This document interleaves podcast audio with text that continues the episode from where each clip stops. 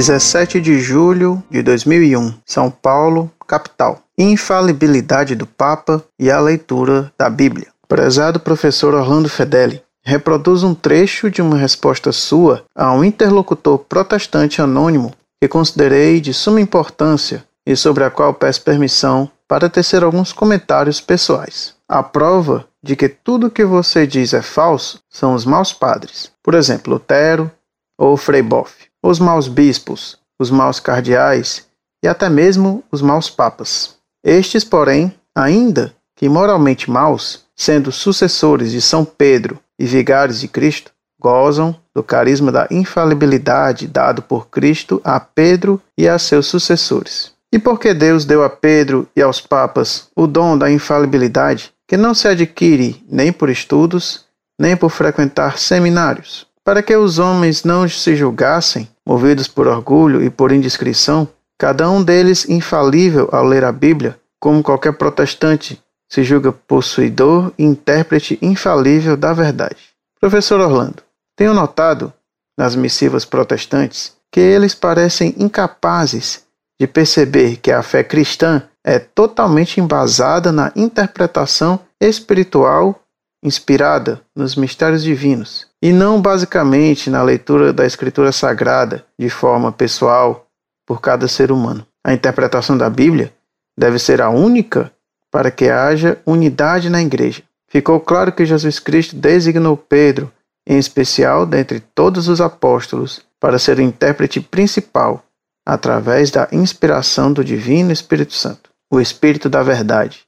E muito mais que isso, designou uma liderança permanente para sua igreja, ou seja, após Pedro, somente seus sucessores terão essa divina inspiração para interpretar os mistérios das Escrituras à luz da verdade espiritual. O Santo Padre, como você citou, enquanto homem, mesmo devoto e humilde, pode cometer erros ou más administrações, assim como seus cardeais e bispos, como se pode perceber em fatos do passado. Mas, enquanto Papa, na interpretação das Sagradas Escrituras, ele tem o mistério da divina inspiração do Sagrado Espírito Santo, isto com base na palavra de Jesus Cristo. Em outras palavras, quando o Papa interpreta a palavra de Deus, não é o homem que fala, mas o Espírito Santo, aquele mesmo que falou pelos profetas. Por isso os protestantes se perderam num mar de interpretações e seitas. Carecem do líder espiritual, único, inspirado pelo Divino Espírito Santo. No momento que eles afirmam que o único líder é Jesus e que cada homem pode interpretar a seu bel prazer as Escrituras, desconhecem que os homens, por serem diferentes entre si, interpretam de forma diversa, seja por ignorância, por vaidade pessoal ou por má fé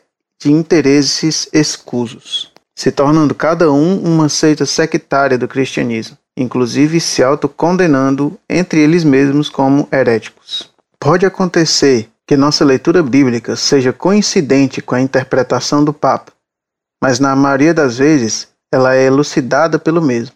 Note que essa coincidência interpretativa não acontece pela inspiração divina de nós todos pelo Espírito Santo, mas produto de nossa fé pura e simples. Os protestantes ignoram que a igreja deve ser única em Jesus Cristo, não separada em enésimas seitas. E só tem uma forma disso ocorrer, que é através de Pedro e seus sucessores, únicos intérpretes inspirados para a sagrada palavra. Portanto, conclui-se que ler a Bíblia todos podemos ler e devemos, por própria determinação divina, interpretar a mesma só o Santo Padre, o Pedro de Roma, cuja infalibilidade está designada por Deus, a Santíssima Trindade. Entendo pessoalmente que o homem que pensar de forma diferente, muito menos que ser um católico, não é nem um cristão, é um sectário do demônio. Cordialmente.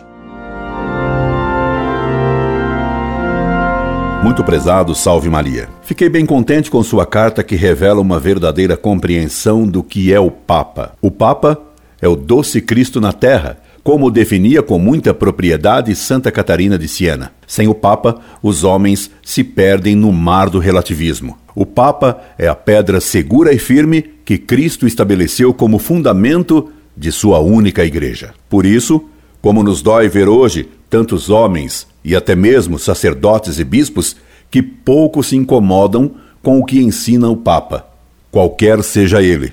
Porque no decorrer da história mudam as pessoas que exercem o papado, mas o Papa é sempre aquele que fala em nome de Cristo, dando unidade à Santa Igreja. O Papa é, de certa forma, sempre o mesmo Cristo conosco. Daí a necessidade de ter devoção ao Papa, devoção que não é de modo algum uma adesão a um homem, e sim adesão de fé àquele que foi posto no lugar de Cristo. Por isso, não devemos ser fãs deste ou daquele Papa, mas fiéis ao Papa, defendendo o que os papas ensinaram. Pela boca de Pedro, Clemente, Pio ou João Paulo, é sempre Jesus Cristo que nos fala. No século passado, quando foi eleito Pio IX ao sólio de São Pedro, julgou-se que ele era maçom e que favoreceria o liberalismo. De fato, seus primeiros atos foram extremamente liberais, o que levou os carbonários de toda a Itália bradarem continuamente: Viva Pio IX! São João Bosco, com a sabedoria e o discernimento próprio dos santos, ordenou a seus alunos que jamais gritassem Viva Pio IX, mas sim Viva o Papa. É este grito que deve sair sempre de nosso coração e clamar sempre: Viva o Papa, como os homens clamaram um dia em Jerusalém: Bendito aquele que vem em nome do Senhor. Viva o Papa, sempre, sempre. Viva o Papa, luz do mundo. Incorde Jesus Semper, Orlando Fedeli.